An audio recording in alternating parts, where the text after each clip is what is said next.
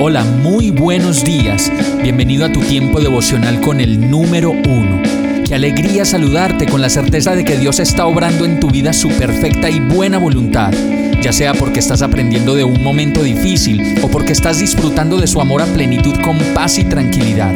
Llegó la hora de tomar tu Biblia, pues de seguro Dios te va a hablar, te va a reconfortar y lo mejor de todo, te va a dar las respuestas que estabas buscando. ¿Qué esperas? Vamos, súbete de una vez en este pequeño pero eterno vuelo devocional con destino al cielo. Y el mensaje de hoy se llama Apodérate de mí. Ezequiel 1.3 dice, el Señor le dio este mensaje al sacerdote Ezequiel, hijo de Busí, junto al río Quebar en la tierra de los babilonios, y él sintió que la mano del Señor se apoderó de él. Qué impresionante cuando leemos entre líneas esta historia del libro de Ezequiel, el cual comienza explicando lo que estaba sucediendo y próximamente iba a suceder.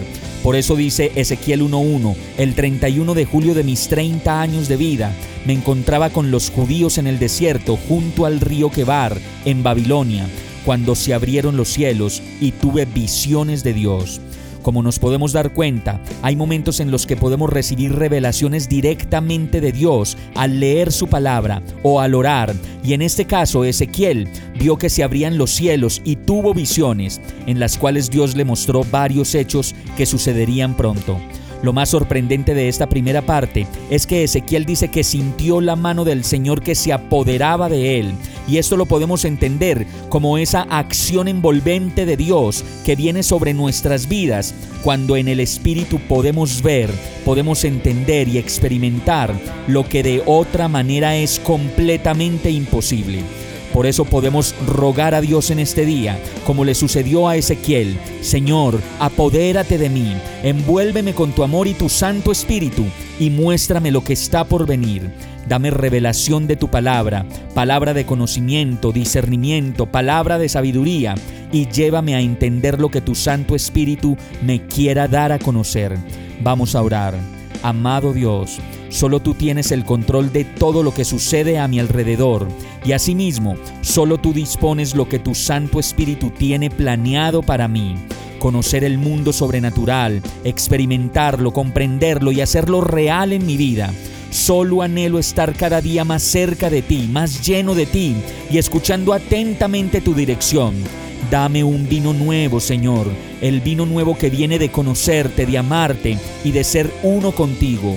Y todo esto te lo pido, agradecido y confiado en el nombre de Jesús. Amén.